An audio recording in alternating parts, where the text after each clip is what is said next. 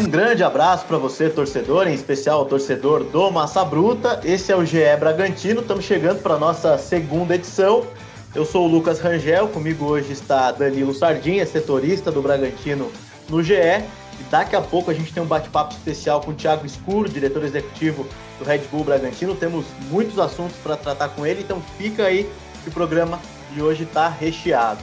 Além do bate-papo com o Thiago Escuro, nós vamos falar sobre o empate em 3 a 3 contra o Bahia, pela segunda rodada do Brasileirão, e da expectativa para o jogo de volta da Copa do Brasil contra o Fluminense. Tudo bem, Sardinha? Um abraço. Fala, Lucas. Fala, torcedor. Tudo certo? Então, estamos na área aí. Cara, já queria te começar, queria começar te pedindo uma opinião em relação ao jogo de quarta-feira passada contra o Fluminense. Com 2 a 0 o Bragantino voltou para casa com um resultado amargo, né? Pois é, não foi, não foi um, início de terceira fase bom para o Bragantino, né? Começar perdendo 2 a 0 Bragantino que teve nesse jogo muitas dificuldades, principalmente ali na parte de criação, né? O time teve praticamente durante todo o jogo dois lances assim de perigo, né? O resto o time não conseguiu agredir tanto o Fluminense. Teve também alguns vacilos ali atrás, né? No, no gol, principalmente do Fred ali, recebeu sozinho ali na área. Então, assim, foi, foi um resultado né, que deixa, claro, a classificação um pouco mais difícil, não é impossível de ser revertida, mas ficou um pouquinho mais difícil. É, na minha visão, o, acho que mais comprometeu no jogo foram essas, esses vacilos defensivos. É, até, até citei né, nas nossas participações ao longo da semana, de você deixar o Fred numa condição de finalizar que nem a zaga do Bragantino deixou, né? Infelizmente, houve um vacilo ali entre Léo Ortiz e Fabrício Bruno. Para mim, a falha foi do Fabrício, que acabou deixando Fred sozinho, o Léo tava na bola. É, e esse gol acho que deu uma desestabilizada. No final, ainda o Braga quase conseguiu um golzinho ali com o Alejandro de cabeça. E se o Lucas Evangelista faz aquele gol, ele entra para a história, história do Maracanã também, né? Mas infelizmente o Braga saiu com a derrota e agora vai precisar fazer uma partida, eu acho que, eu imagino, quase que perfeita, né, Danilo, para conseguir a classificação na quarta-feira, né? Sim, quarta-feira vai ter que. Assim, como a gente falou, se o Bragantino tiver o poder de reação que teve por exemplo, nesse jogo no final de semana, né, que o time começou perdendo de dois e conseguiu virar o jogo para três, é possível de conseguir classificação, mas é isso que a gente falou, o time tem que voltar a ser aquele Bragantino que a gente né, acostumou a ver, um time que agride mais o adversário, né, corrigir essas, esses vacilos na, na, ali na defesa. Dá, dá para classificar. A gente sabe que o Fluminense é uma, uma grande equipe também, né? Tem toda a tradição, não, não vai ser fácil, mas dá para classificar, sim. Bom, então quarta-feira tem Bragantino e Fluminense, jogo de volta é, no Nabizão, e o Braga precisando então reverter é, esse resultado. Já pulando para o nosso próximo assunto, que é o jogo do último sábado, 3 a 3 contra o Bahia. Acima de tudo, foi um belo jogo de futebol, né? Qual a análise que você faz dessa partida, Danilo? Pois é, o Bragantino começou, né? praticamente o jogo todo um, teve, né, foi mais ofensiva, agrediu bem mais o Bahia. Acabou em cinco minutos tomando dois gols, né? Que o time estava melhor na, na, partida e tomou esses dois gols aí do Gilberto. Mas o time teve essa, essa força de reação, né? Como, como eu disse, que vai ser necessário agora na quarta-feira. Ele tomou esses dois gols, não acabou não se abalando, foi para cima, conseguiu o um empate, a virada e no finalzinho tomou esse gol, né, aos 40 minutos. Então sai com aquele meio gosto um pouco até de derrota, né, porque o time teve a vitória ali na mão, né, até deixou escapar a vitória aos 40. Mas o Bragantino foi superior ao longo do jogo. Eu gostei muito do ataque com, com o Coelho aberto pela, pela, pela esquerda, né? E eu tenho criticado o Arthur aqui já algumas semanas, tem que ser justo. O Arthur jogou bem sábado, né? Fez um gol lá que foi anulado, depois recebeu uma bola, conseguiu finalizar é, vencendo o goleiro do Bahia. Eu acho que, de uma maneira geral, o ataque do Bragantino foi interessante, é, principalmente nas trocas de, de, bola rápida, transição rápida, é, suprindo aí esse, esse desfalque do Claudinho. Claro, está fazendo falta, mas eu acho que o Barbieri encontrou ali, pelo menos nesse jogo de sábado, uma maneira de agredir mais o adversário. Né? Sim, exatamente. O, o Arthur que a gente até falou no último, né, que faltava aquele último passe ali, né? Ele se movimentava bem pela ponta, mas não estava conseguindo ser efetivo nas finalizações, né? Nesse jogo ele, ele melhorou esse quesito e, e, consegui, foi importante para esse empate aí, quase uma vitória. Né? O, Luan Cândido vai muito bem nas jogadas aéreas, né? É, é, pode ser um, um, ponto positivo também é, para esse jogador. Sempre revezando ali com o Edmar, mas acho que isso é um, um ponto a mais para ele, você não acha? Sim, sim. Ele já chegou a fazer, acho que foi no Brasileirão passado, né? Que também cobrança de escanteio, ele chegou a fazer um gol no passado também, assim, semelhante. É um jogador, como você disse, que tem essa presença também, colabora ali na frente também. O Bragantino se mantém ali entre os, entre os líderes do Campeonato Brasileiro, com quatro pontos, e o próximo compromisso é justamente também contra o Fluminense, semana que vem, quatro da tarde, na Visão. Vai ser uma dobradinha de Bragantino e Fluminense aí ao longo dessa semana. Vamos lá, vamos falar agora, vamos apresentar o nosso convidado mais uma vez, é, para a gente bater um papo aí de Bragantino no geral, sobre o clube, sobre o projeto, enfim, análises também do, do que ele pensa. Tiago Escuro, diretor executivo do Bragantino, está aqui com a gente. Antes de chamar o Tiago, Danilo, eu queria fazer um comentário. O, o, o termo pilhado está muito em pauta agora com o Silvinho no Corinthians, é um cara pilhado, mas eu não sei se você já assistiu o jogo ao lado de Tiago Escuro ou perto de Tiago Escuro. Esse cara assistindo o jogo do Bragantino é pilhadaço também. Tudo bom, Thiago? Obrigado por aceitar o nosso convite. Ô, Lucas, tudo bem? Prazer falar contigo, Danilo. Prazer estar com vocês aqui. É, de fato, a gente vive o jogo da maneira que precisa ser vivido, né? É, principalmente nesse momento de estádio vazio, de poucos torcedores. Eu acho que não só a, a, a, minha participação ali, mas de todo o staff nosso que fica fora de campo, apoiando os atletas, isso tem feito diferença, então a gente procura caminhar junto com os jogadores ali. Thiago, primeiro prazer aí, né, você ter aceitado o nosso convite de participar do, do podcast, agradeço a participação.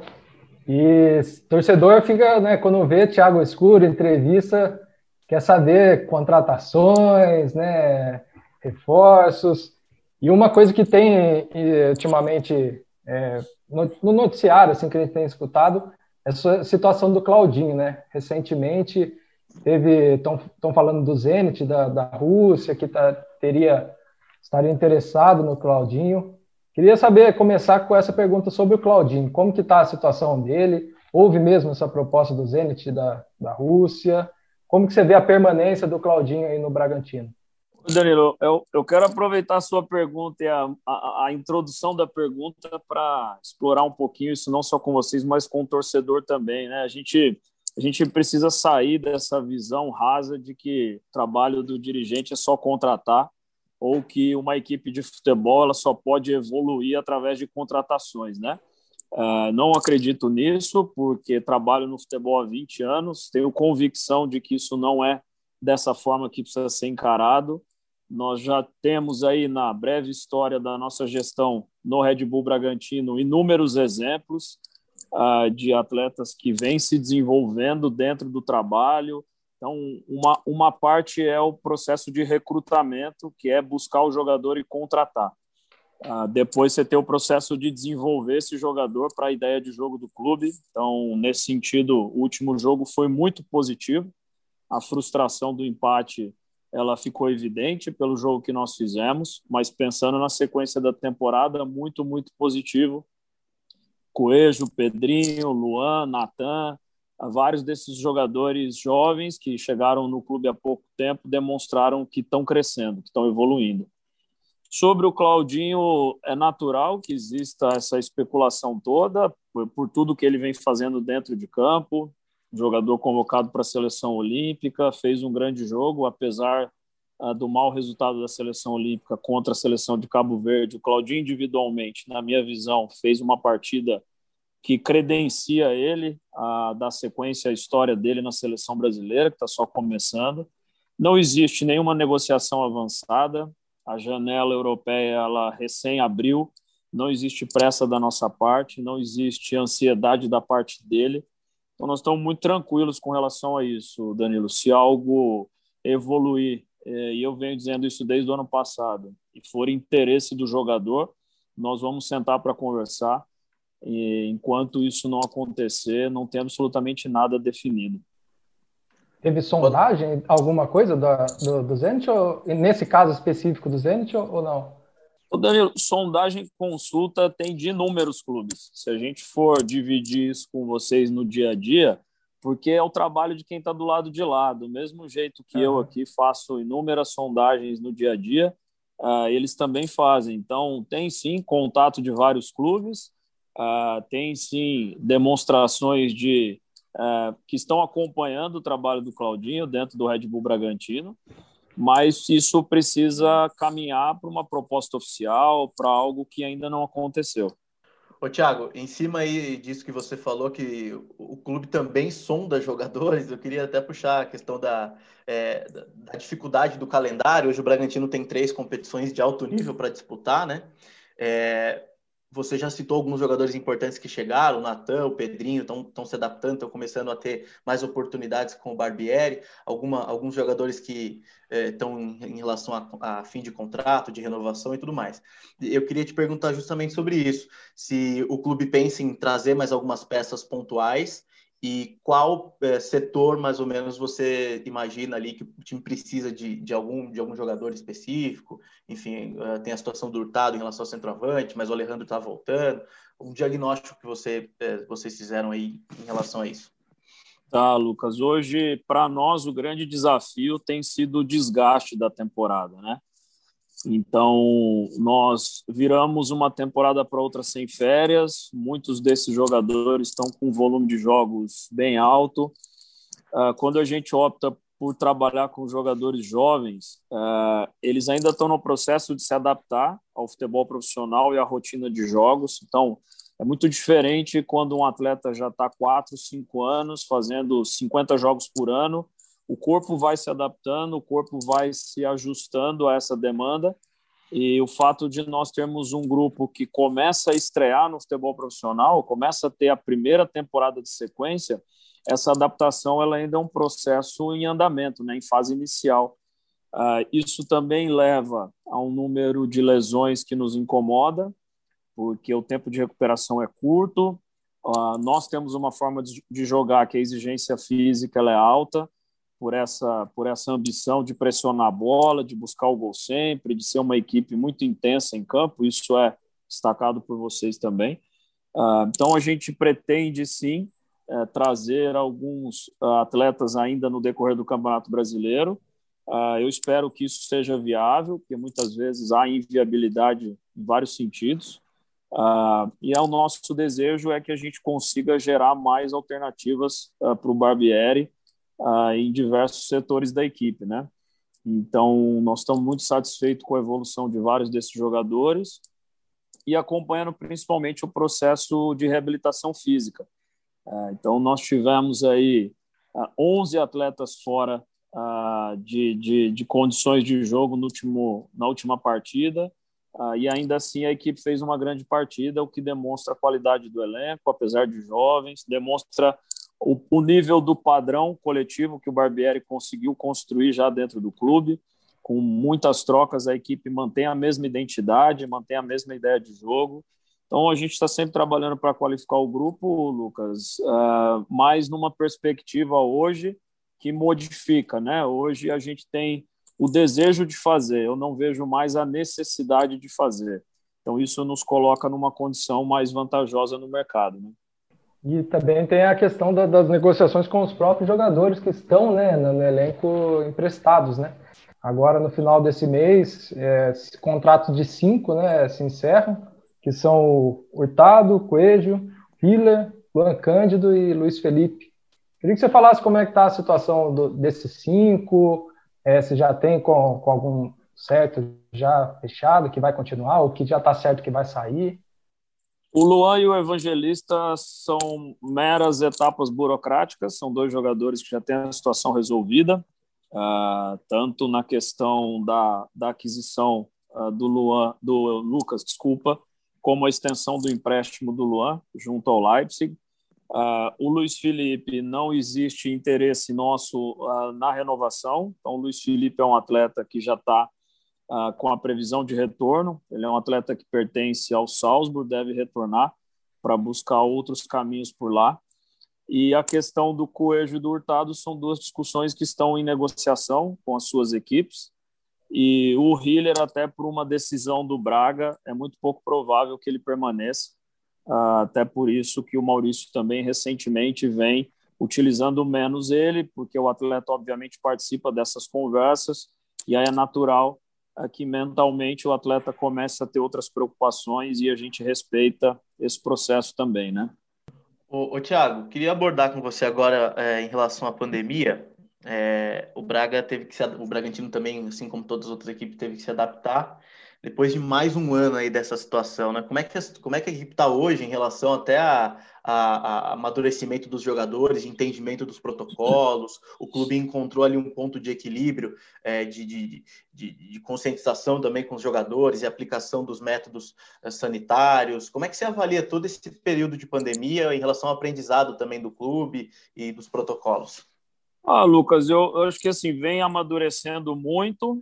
Uh, o fato de nós, como clube, nunca termos tido surto já demonstra que desde o início houve uma preocupação e uma responsabilidade por parte de todos, não só dos atletas, mas do clube na organização do protocolo. Alguns cuidados até hoje nós mantemos. Então, o convívio extra-treino eh, ele é bastante controlado. Ah, as testagens, ah, na minha concepção, uh, são tem sido a chave uh, do nosso controle. Então, nós testamos os nossos atletas uh, muito mais do que só o que é exigido pelas competições. Isso gera um ambiente, as pessoas, uma segurança, uma possibilidade de, de ter um diagnóstico o mais cedo possível e que essa pessoa possa receber o tratamento adequado quanto antes e que ela não contamine outras pessoas no ambiente. Então, nesse sentido, o nosso médico vem fazendo um trabalho exemplar na minha concepção. Uh, a partir de um certo momento, nem tempo de furar o protocolo as pessoas estão tendo, né? Então, eu acho que isso também é um, é um desdobramento do calendário que, de certa forma, ele é positivo. Uh, com exceção agora de dessas últimas rodadas, nós vínhamos há muito tempo sem conseguir ter 24 horas de folga. Isso aplica-se a mim, ao treinador, a todos os, os membros do staff, aos jogadores tamanha demanda de jogos e treino, e viagens e recuperação. Então, acho que a gente está aprendendo a conviver num novo ambiente. Uh, o futebol é um ambiente privilegiado pela, pela condição de saúde das pessoas que estão envolvidas, pela estrutura que os clubes, federação e CBF disponibilizam. Eu acho que o, o, o grande desejo de todos é que a sociedade passe a ter um suporte, um cuidado melhor para que esse sofrimento com a pandemia seja equacionado e minimizado o mais rápido possível, né? Agora, no meu entendimento, o futebol vem convivendo bem com os protocolos e conseguindo gerar uh, ambiente seguro e tratamento adequado para quem eventualmente uh, tenha sido infectado, né? Escuro, nessa parte ainda de, de pandemia, financeiramente falando, né, a gente vê Muitos clubes tiveram dificuldades nessa questão financeira, porque queda de receita.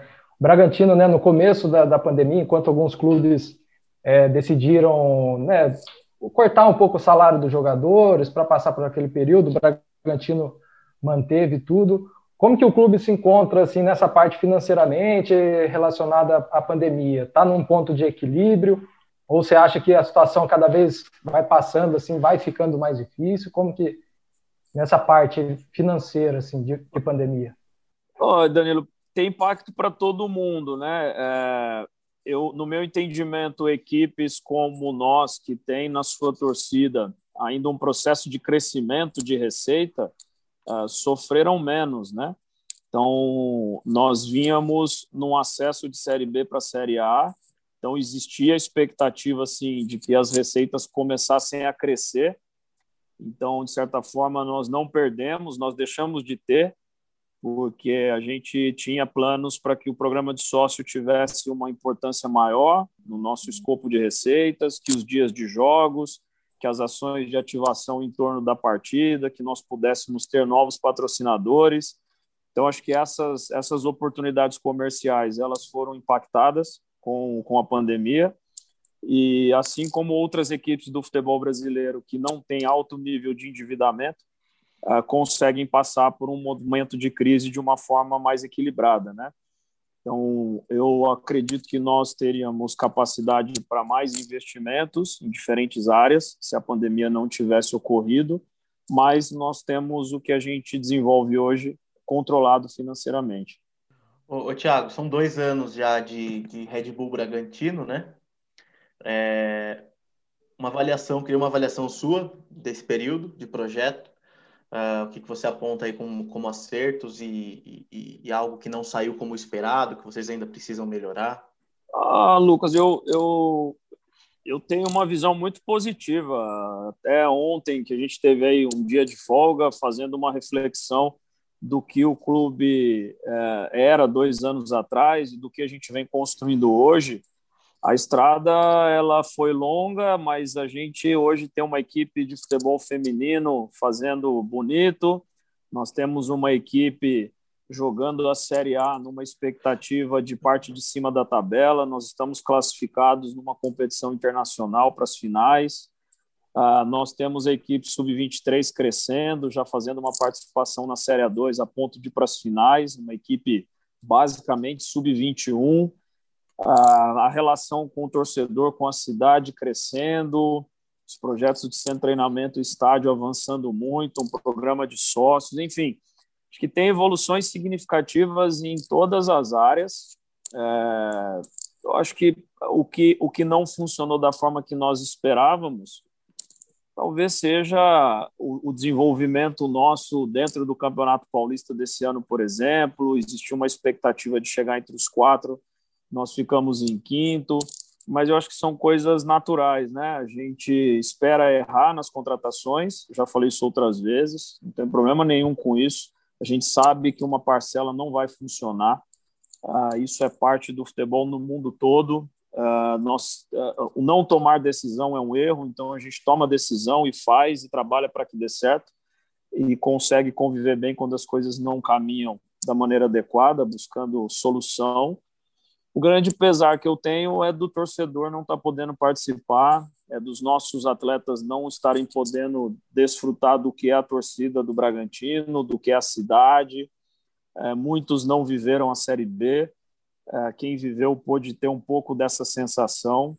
Então, para mim, o momento mais é, destacado até hoje da nossa trajetória é o dia da confirmação do acesso. Bonito demais, o estádio cheio, a cidade feliz, a festa que foi feita do lado de fora do estádio na sequência.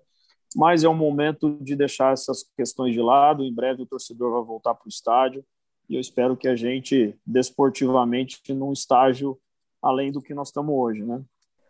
Tiago, para a gente ir encaminhando aí também para a reta final da, dessa conversa, é, você já falou recentemente, né, que o, o, a construção do CT está próximo aí de vocês anunciaram o projeto e tal.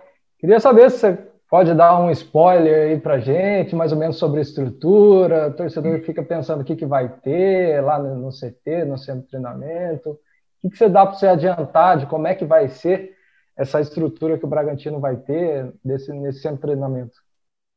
Ó, oh, Danilo, como eu já disse outras vezes, a gente tem uma forma muito técnica de tratar com as coisas, né? Sem muito oba-oba desorganizado.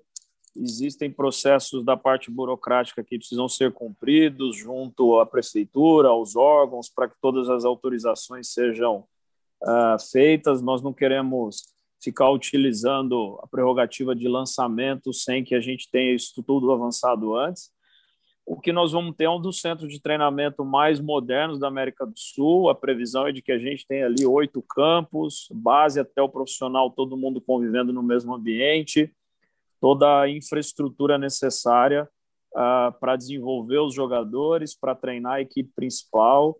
Então, eu acho que o centro de treinamento coloca o Red Bull Bragantino de uma vez por todas como um clube tecnicamente apto a estar na parte de cima da tabela uh, em qualquer competição que entrar. Então, eu acredito que nós vamos estar aí em patamares parecidos com as principais equipes brasileiras nesse sentido. Infraestrutura é um, é um aspecto que avançou muito no Brasil nos últimos anos, né? Os clubes passaram a dar muita importância para centro de treinamento, para estrutura, e, e, hoje nós estamos um pouquinho atrás uh, para um clube de Série A, para um clube que tem a ambição que nós temos. Então, expectativa é que a gente possa mostrar o quanto antes. O mais ansioso para mostrar sou eu, fique tranquilo. Assim que for possível, nós vamos fazer. Ô, Thiago, deve ser em Atibaia mesmo? Sim. Não, eu ia perguntar exatamente isso, o local que ele ia, que ele ia ficar e, e um, um, prazo, assim, vocês têm para quando que vocês pretendem anunciar, assim? Não, eu prefiro não me comprometer com o prazo, Danilo. Quando nós pudermos lançar, aí sim, nós já vamos conseguir dar o prazo com mais segurança. É, eu já falei outras vezes a questão do centro de treinamento ficar na região de Atibaia. Eu sei que isso pode incomodar ou desagradar algumas pessoas, mas como tudo que a gente faz, a decisão ela é técnica, faz bastante diferença o acesso para os aeroportos, tudo que a gente tem de deslocamento no dia a dia. Isso foi também estudado e considerado, porque num calendário como o do futebol brasileiro, isso é muito estratégico, né? Então, a gente vem tentando movimentos de todas as naturezas, assim, até é, tentar homologar o aeroporto de Bragança para que a gente possa sair e voltar direto para Bragança em voos fretados. Isso também faria uma diferença enorme. Então, o centro de treinamento também precisou é, considerar esse, esse fator que ele é decisivo no futebol brasileiro. É, vou caminhar para a minha última pergunta, que ainda em, no, no, no, no setor da construção civil, Tiago. Em relação ao estádio, a gente vê que foram feitas muitas adequações. O estádio já tem uma outra cara, um, um outro layout, um, uma, um, um, outro visual mesmo, que acho que agrada, agradou muito o torcedor. É, o que, que vocês pretendem ali em relação ao estádio ainda, de melhorias, de reformas? Ainda tem a ideia da arena? O que, que dá para dizer também em relação a isso?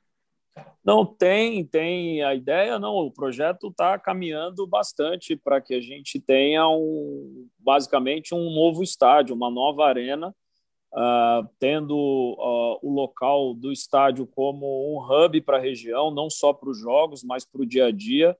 Nós estamos trabalhando para tornar o espaço um ponto de encontro da comunidade, da cidade, em diversas, em diversas áreas.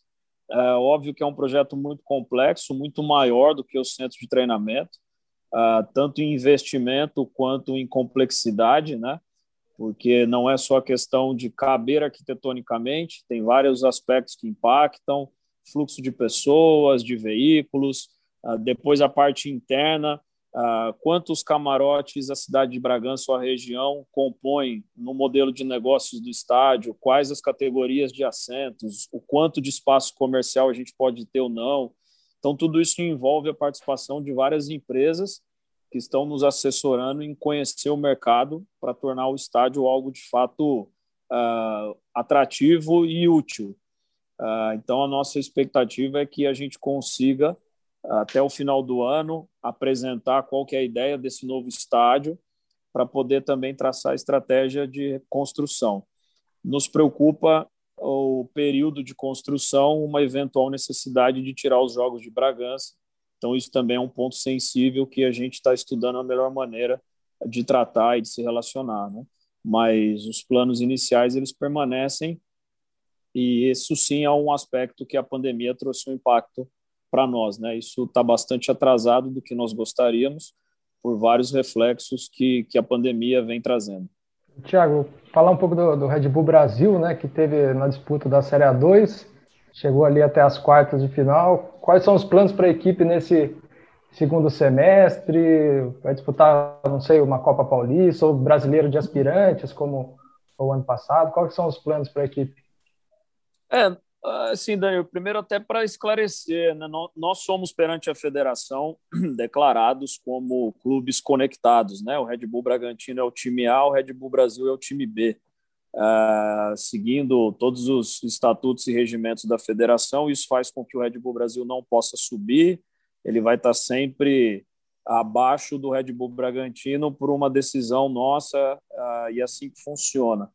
Então, muito mais do que o Red Bull Brasil ou o Red Bull Bragantino, esta equipe de desenvolvimento, vamos chamar assim. A gente fala sub-23, mas não tem ninguém de 23 anos, é uma equipe mais jovem. Uh, nós vamos sim disputar o Brasileiro de Aspirantes. A gente estreia, se eu não me engano, agora, já no final de semana. Uh, estamos aí buscando alguns outros jovens atletas no mercado para reforçar esse grupo que já participou do Paulista da Série A2 Alguns atletas estão tendo mais espaço para treinar com a equipe profissional. O Bruno já teve até no banco de reservas agora no jogo contra o Bahia. O Iago, o Fabrício, goleiro. Ah, então, cada vez mais essa equipe está conectada ao profissional com o objetivo de que esses atletas possam se desenvolver dentro do clube e jogar na equipe profissional. Que a gente não necessariamente precise mais ir ao mercado contratar jogadores dos clubes uh, brasileiros, que a gente possa desenvolvê-los dentro de casa. Então, esse, esse é o principal objetivo que nós temos, mas é bom também que essa equipe está melhorando os resultados, performance, desempenho, porque isso também é importante para formar jogadores, né? Vencer na base contribui muito para que o atleta suba com uma mentalidade de vencedora. Beleza, vamos, vamos finalizar o nosso papo aí com a sua expectativa para o jogo de quarta. Né? A gente falou lá no começo sobre o jogo. Queria ouvir de você aí o que você espera em relação à postura do time e se dá para sair classificado do Nabizão. Eu, acredito que dá para sair classificado. A minha expectativa ela é positiva. É, o, o jogo contra o Bahia confirma essa expectativa. Nós já fizemos três, quatro gols em alguns adversários aqui em casa. Nós somos uma equipe ofensiva, essa é a nossa identidade, uma equipe que normalmente uh, cria muito. Nós não fizemos um bom jogo no Rio, todo mundo aqui dentro tem consciência disso. Eu, Maurício, todos os jogadores. E a primeira expectativa é que a gente faça um bom jogo, que a gente consiga uh, manter a nossa identidade se nós fizermos isso, a possibilidade de classificar do êxito ela é muito maior. Mas eu acredito sim, eu não vejo por qual razão nós não temos condições de reverter esse resultado. Então eu acredito que a gente consiga trabalhar para isso. Nos últimos dois anos, o mata-mata tá dando arrepio no torcedor, hein? tá difícil. É, o, o, digamos que os sorteios têm trazido adversários difíceis para nós, né? Acho que Copa do Brasil era esperado até pelo pote que nós estávamos. Acho que a Sul-Americana nos trouxe um outro grande desafio pela frente, que é o Del Valle, uma equipe tradicional nas competições internacionais nos últimos anos. Então, mas por outro lado, isso é bom. Isso é bom para o crescimento da equipe, para o desenvolvimento, ah, para que nós consigamos o próximo passo como clube, a gente precisa começar a passar por jogos difíceis e confrontos complicados como esses são, né? Eu acho que a classificação na Sul-Americana já demonstrou o quanto esse grupo pode entregar mais. Uh, enfim, fomos para o jogo para fazer a nossa parte e torcer por um, um milagre do outro lado. O milagre aconteceu, nós fizemos a nossa parte e, e aí colhemos os frutos disso. Espero que quarta-feira seja uma dessas noites especiais que o futebol proporciona.